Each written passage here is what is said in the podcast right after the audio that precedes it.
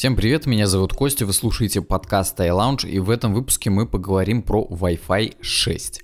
Мы редко задумываемся над внутренним устройством нашей техники, особенно это касается беспроводных подключений. Вы удивитесь, но и тут происходит инновация, одна из которых случилась еще в 2019 году. Вышел новый стандарт Wi-Fi 6, и мы расскажем, насколько он сильно повлияет на наше восприятие интернета. Нет предела совершенству. Моя первая ассоциация с мыслями о скорости интернета. Сейчас мы живем во время достаточно больших скоростей, в СНГ еще и дешевых, поэтому у многих даже не возникает осознанных желаний что-то изменять в домашних сетях. Я хочу поговорить о том, к чему мы все привыкли настолько, что уже считаем нормой. Если скорость домашнего интернета устраивает многих, то как он работает на одновременно подключенных устройствах никого не волнует. У большинства дома более двух устройств, подключенных к одному Wi-Fi, и редко они получают равные доли трафика. Еще недавно вся интернет-индустрия гналась за повышением скорости, а уже сегодня ставят цели по повышению стабильности подключения. Это особенно актуально в местах скопления людей, где скорость ощутимо провисает у каждого подключенного. Решать проблему собирается новый стандарт Wi-Fi 6.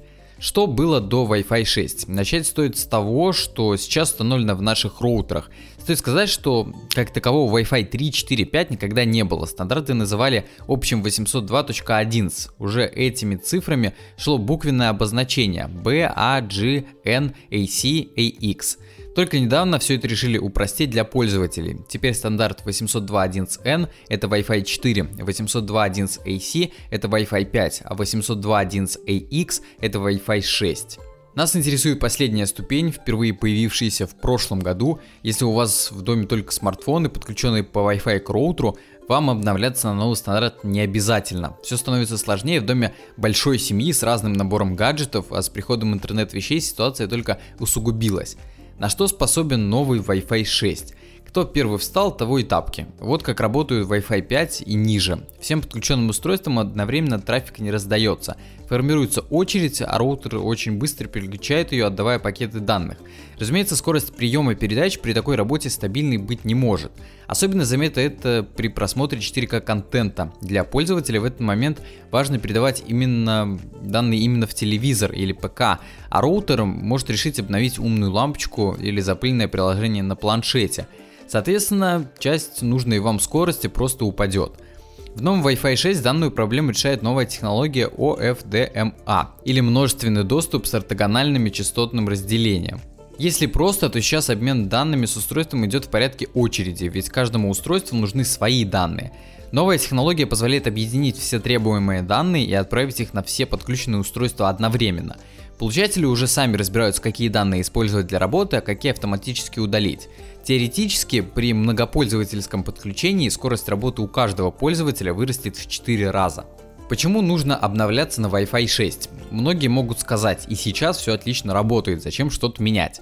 Роутеры предпоследнего стандарта научились поддерживать работу в двух частотах. Слабые устройства можно подключить к 2,4 ГГц, а более требовательные к скорости направить на 5 ГГц. Решение отличное, но теперь козырем Wi-Fi 6. Вышеописанный метод отлично подходит для частных домов. В многоэтажках а, одновременно работает множество роутеров, и устройства постоянно отправляют данные по воздуху. Там не только перегруженные частоты, сам роутер постоянно сканирует пространство на предмет передачи данных.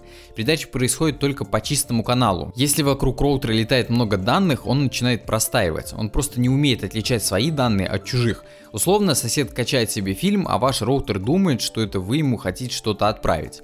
Wi-Fi 6 данную проблему исправили технологией BSS Color.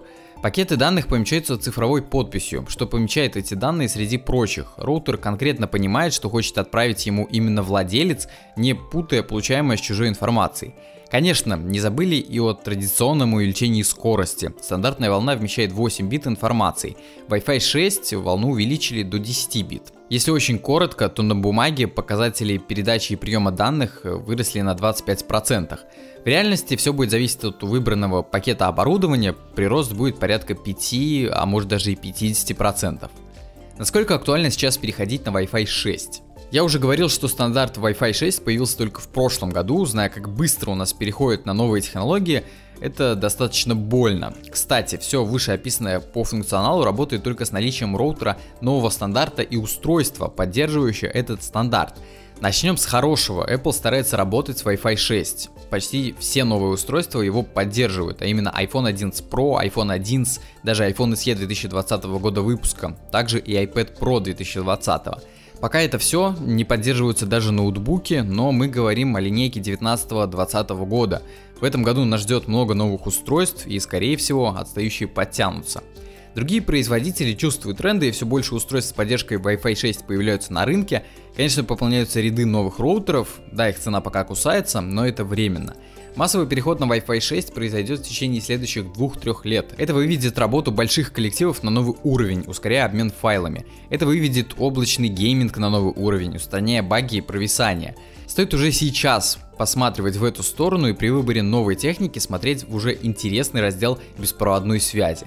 На этом все. Почитать текстовый материал можно по ссылке в описании. Не забывайте про подписку и лайк и то, что мы делаем много интересных роликов на нашем YouTube канале. Вы слушали подкаст iLounge. Меня зовут Костя. До скорых встреч.